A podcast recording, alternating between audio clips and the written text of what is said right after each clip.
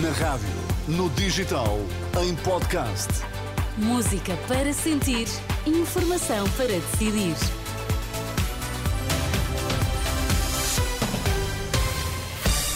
Vai começar o Jornal das Nove, mas para já as notícias em destaque. Boa noite. Boa noite. A Hamas, interessada em prolongar cessar-fogo humanitário, pode ser uma tentativa de ganhar tempo. Análise para escutar nesta edição às nove, onde ouvimos também o otimismo de António Costa sobre o futuro do país. O Hamas estará interessado em estender o cessar-fogo por mais dois a quatro dias. É uma indicação avançada este domingo pelas agências internacionais que citam fonte do movimento radical islâmico. Esta segunda-feira será o último dos quatro dias de cessar-fogo humanitário inicialmente estabelecidos para libertar reféns, mas o Hamas poderá estar disposto a prolongar essa trégua e já terá mesmo informado os mediadores do Qatar e do Egito dessa intenção. Na análise do Major-General Carlos Branco, este poderá ser um passo importante para uma trégua permanente No entanto, este especialista em declarações à Renascença admite que pode ser também uma forma de ganhar tempo. Eu penso que é uma forma de ganhar tempo, mas não tem que ser necessariamente para melhorar a sua condição militar.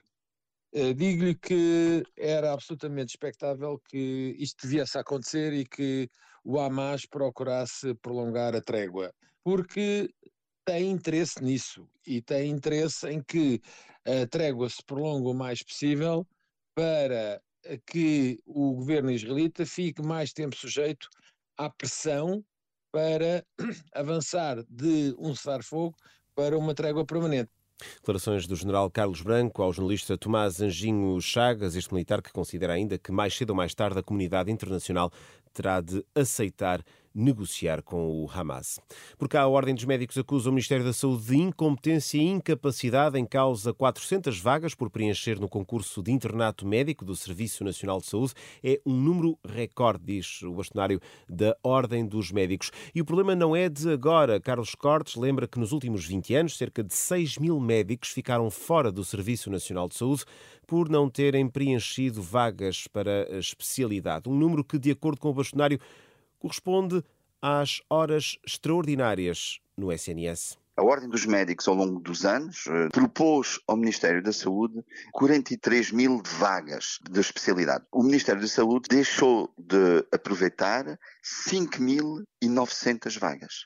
Curiosamente, essas 5.900 médicos que neste momento seriam especialistas corresponde sensivelmente ao número de horas extraordinárias que estão a ser feitas anualmente. As contas feitas por Carlos Cortes, o bastonário da Ordem dos Médicos. E o país tem boas razões para confiar no futuro. A frase é do Primeiro-Ministro este domingo no Porto, na cerimónia de entrega do Prémio eh, Manuel António da Mota. António Costa disse que o país goza hoje de maior liberdade depois de ter vencido décadas de desequilíbrio orçamental. Sendo o tema Portugal futuro, eh, acho que é meu dever dizer por que razões é que eu acho que temos boas razões para estar confiantes no futuro. Hoje o país, felizmente, goza de maior liberdade para as suas escolhas relativas ao futuro. O facto de termos vencido décadas de desequilíbrio orçamental, isso traduz-se mais do que em algo de natureza financeira em algo da maior importância democrática e política. António Costa, o Primeiro-Ministro, esta tarde no Porto. Com oito golos sem resposta, o Sporting eliminou da Taça de Portugal o Domiense, equipa da quarta divisão do futebol. Paulinho marcou três dos oito golos dos Leões. Os restantes foram apontados por Luís Neto, Trincão, Nuno Santos, Coates e Guióqueres.